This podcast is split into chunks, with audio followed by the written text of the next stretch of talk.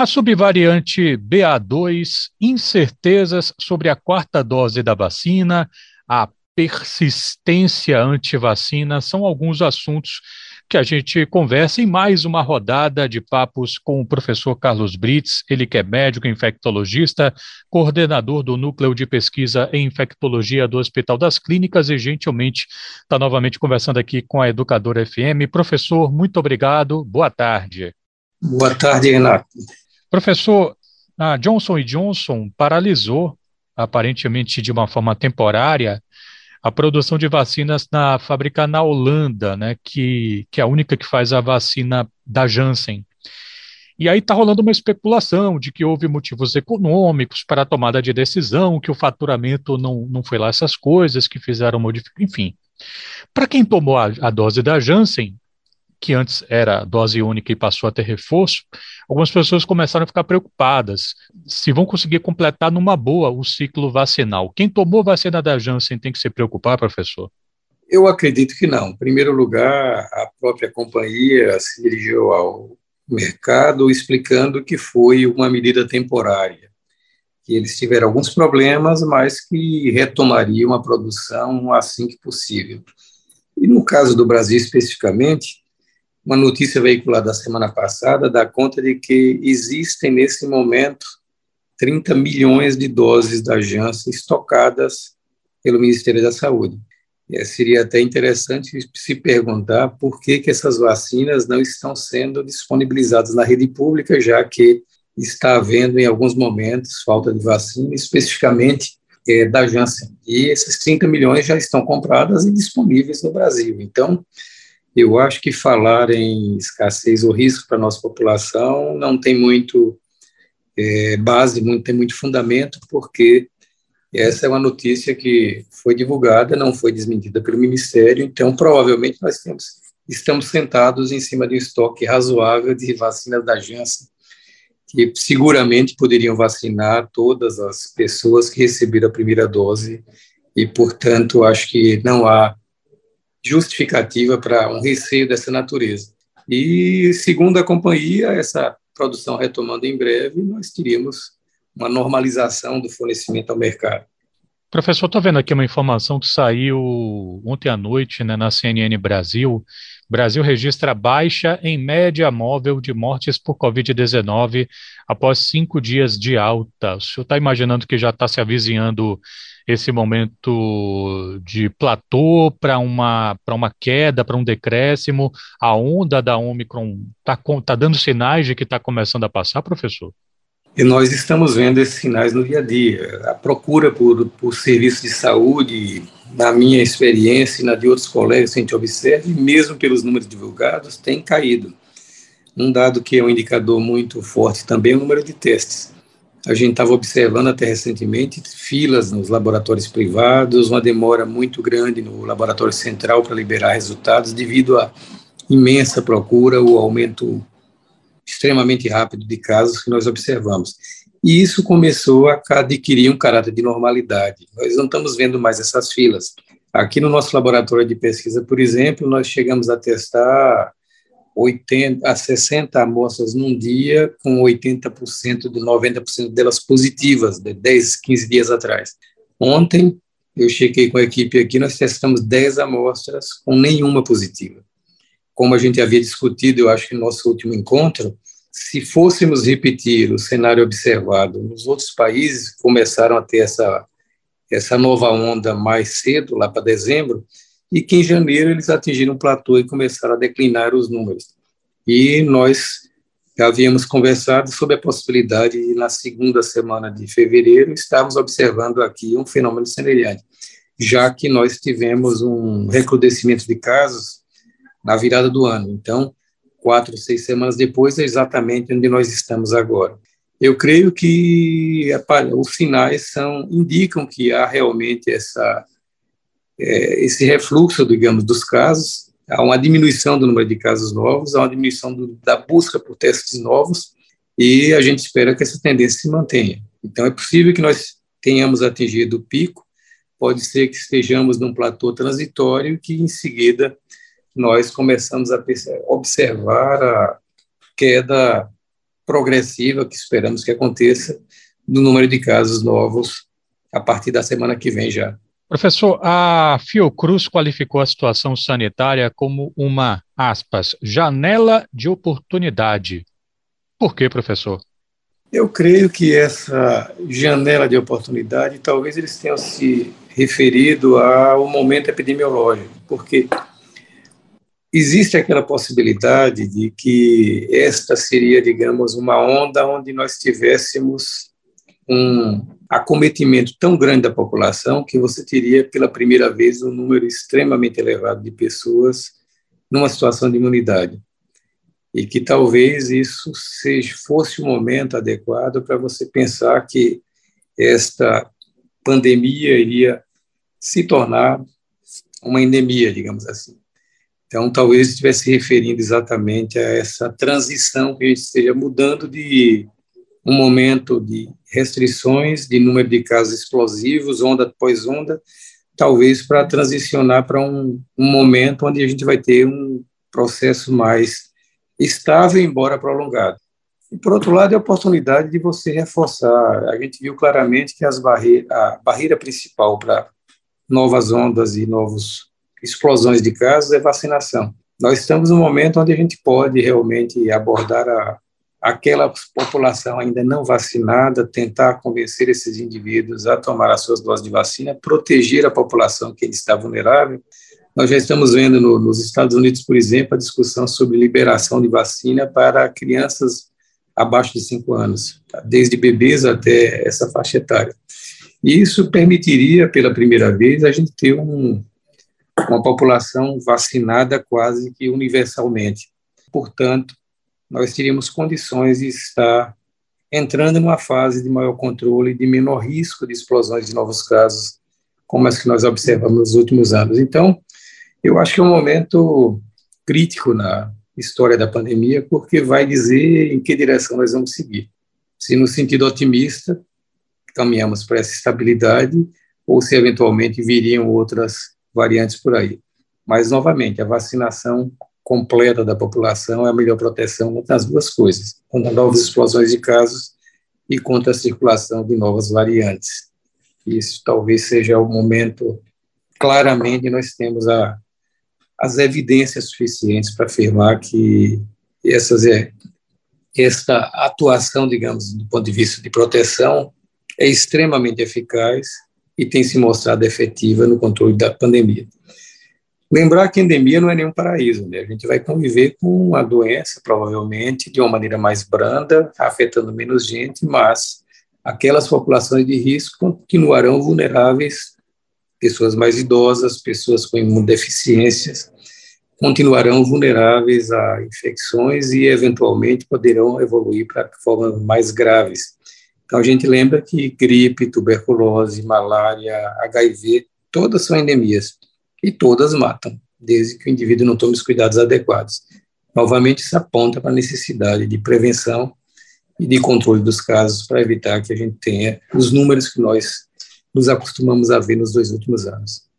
Professor Carlos Brits, médico infectologista, coordenador do núcleo de pesquisa do Hospital das Clínicas, falou um pouquinho que está uh, falando aqui com a gente em mais uma rodada de conversas sobre a pandemia e falou um pouco sobre a, as variantes. Na semana passada, professor, o Ministério da Saúde confirmou uma subvariante do coronavírus, né, a linhagem BA2, que viria da Omicron. É, o que, que já se sabe a respeito, professor? O que nós sabemos é que ela é ainda mais facilmente transmissível do que a Omicron. Felizmente, o que parece é que os dados até agora indicam que ela não teria uma gravidade diferente da Ômicron. Então, não propiciaria nenhum risco maior devido uma maior agressividade da, da cepa viral. É preocupante porque pela facilidade de transmissão, mas eu acho que nesse momento, onde a grande maioria da população no nosso meio já foi afetada pela Ômicron, o espaço para a circulação dessa nova variante acabaria sendo mais limitado.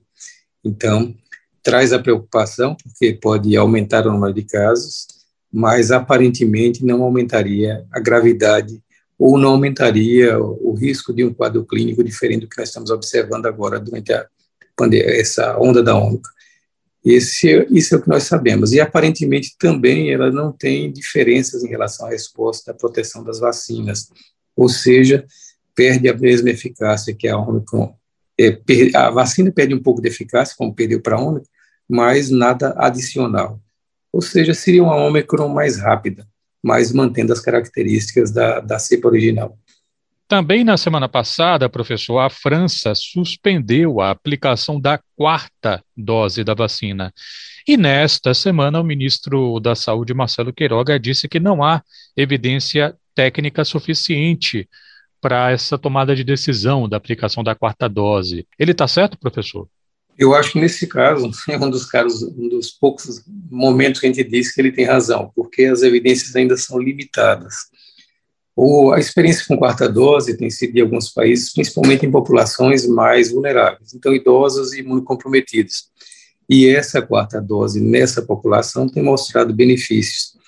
Mas, novamente, a gente não pode falar de quarta dose, onde a gente tem uma população que não recebeu a terceira e, às vezes, nem a segunda e nem a primeira dose. Então, eu acho que a prioridade nesse momento é reforçar a ampliação da cobertura vacinal para aqueles que não receberam o esquema completo. Para aqueles que não receberam nenhuma dose, tentar vacinar essa população. Para aqueles que já receberam a primeira, tentar completar pelo menos a segunda. E para aqueles que receberam a segunda, tentar ampliar isso para a terceira. Isso tudo é muito mais prioritário do que partir diretamente para a quarta dose, porque o benefício provavelmente vai ser muito mais localizado e muito menos expressivo do ponto de vista de saúde pública.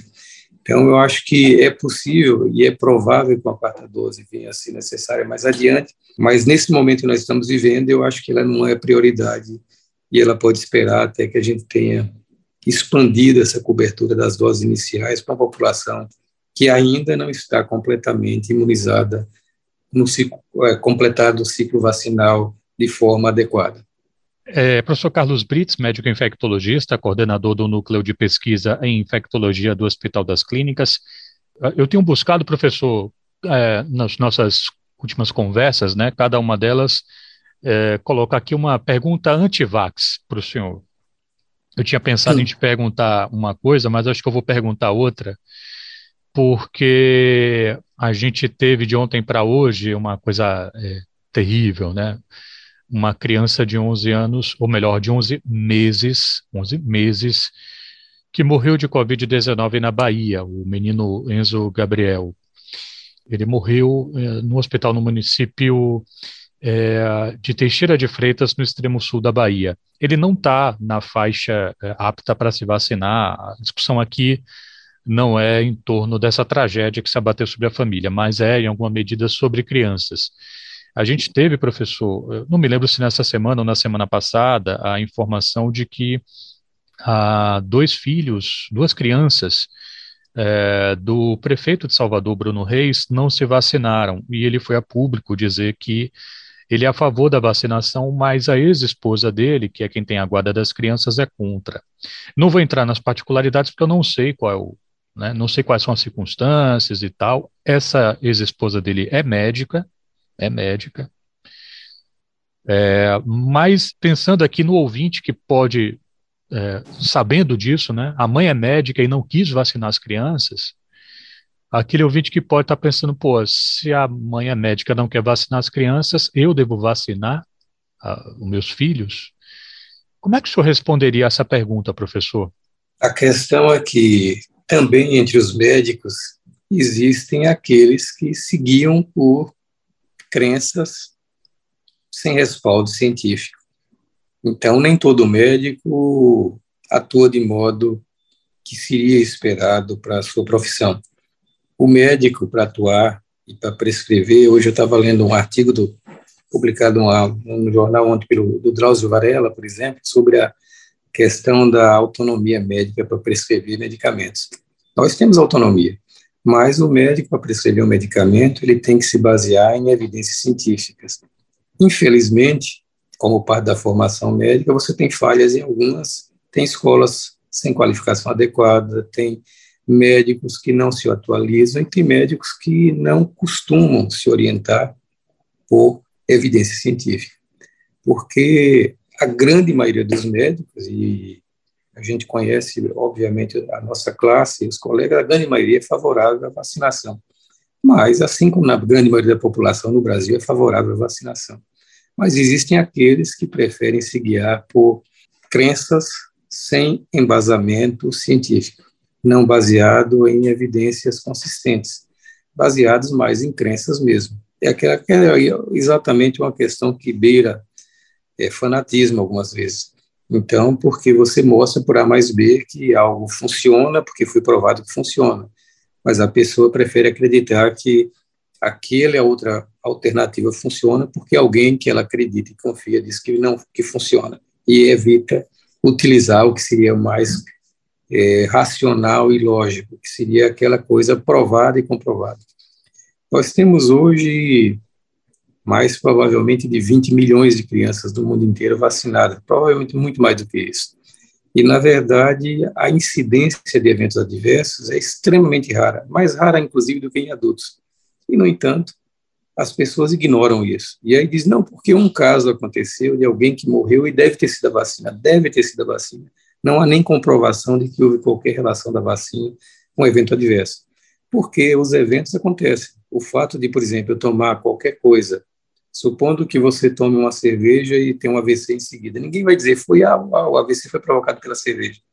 Mas se você tomar a vacina e ter um AVC em seguida, todos que anti-vacina vão dizer, está vendo, isso foi uma consequência da vacina. Não funciona assim. Quando há um evento adverso, em qualquer estudo clínico ou em, em vacinações, por exemplo, há um estudo prolongado e detalhado sobre o que aconteceu para se apurar a responsabilidade ou não daquele produto, tudo mais. É assim que funciona a ciência. E a ciência tem mostrado de modo absolutamente cristalino de que os riscos são mínimos comparados com os imensos benefícios já comprovados. Então, um evento adverso com qualquer medicamento, se você tomar uma vitamina, você pode ter um evento adverso. Se você for alérgico ao corante que faz no comprimido ali, por exemplo, você pode morrer se você tiver uma anafilaxia. E, no entanto, milhões ou bilhões de pessoas tomam vitaminas todos os dias sem nenhum problema. Então, é uma coisa que não é baseado em racionalidade, é uma coisa muito mais baseada em crença. E crença é difícil você modificar.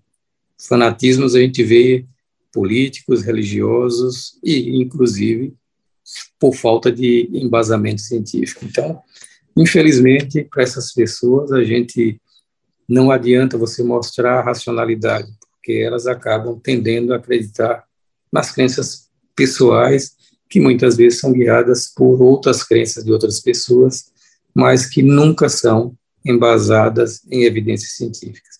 E isso é uma tragédia, felizmente limitada a uma proporção muito pequena da população, mas que pode afetar negativamente o esforço para manter uma cobertura vacinal ampliada para a população como um todo. Para terminar, professor, uma pesquisa que, inclusive, teve envolvimento de uma pesquisadora baiana, né, trouxe resultados sobre a articulação dos usos da Pfizer e da Coronavac. Então, aponta que duas doses da Coronavac, seguidas pelo reforço da Pfizer, têm uma eficácia de 92,7%. Como é que o senhor avalia esse dado, professor? Houve no início um questionamento muito grande em relação à eficácia da Coronavac. E foi amplamente utilizado no nosso meio, até porque era mais disponível. O que nós sabemos hoje é que, se havia, havia alguma diminuição de eficácia na primeira avaliação, quando você faz um reforço, isso vale de modo geral para todas as vacinas. Com a vacina diferente, você amplifica a proteção. Então, uma produção muito maior de anticorpos. Algumas vacinas conferem nove vezes mais anticorpos do que o paciente tinha anteriormente. E, como eu disse, aparentemente, quando você usa uma vacina diferente daquelas que foi utilizada na primeira e na segunda vacinação, essa resposta é melhor ainda. Então, isso comprova que, primeiro, a Pfizer funciona assim, e segundo, que você fazer uma troca de vacina quando for fazer o reforço funciona melhor ainda. Traz uma elevação muito maior de anticorpos e, portanto, uma taxa de proteção contra infecção, mas principalmente, volto a insistir, contra formas graves e contra a morte extremamente elevada. Então, é mais uma razão para a gente acreditar que a vacinação é o caminho correto para se evitar problemas mais sérios quando você entra em contato com o Covid. O SARS-CoV-2 é o vírus, na verdade. Quero agradecer muito aqui pela gentileza de sempre do professor Carlos Brits, médico infectologista, coordenador do Núcleo de Pesquisa em Infectologia, que conversou um pouquinho com a gente sobre essas e outras novidades da pandemia do novo coronavírus. Professor, como sempre, muito obrigado. Saúde para o senhor e para os seus. Para todos nós, Renato, uma boa tarde para todos.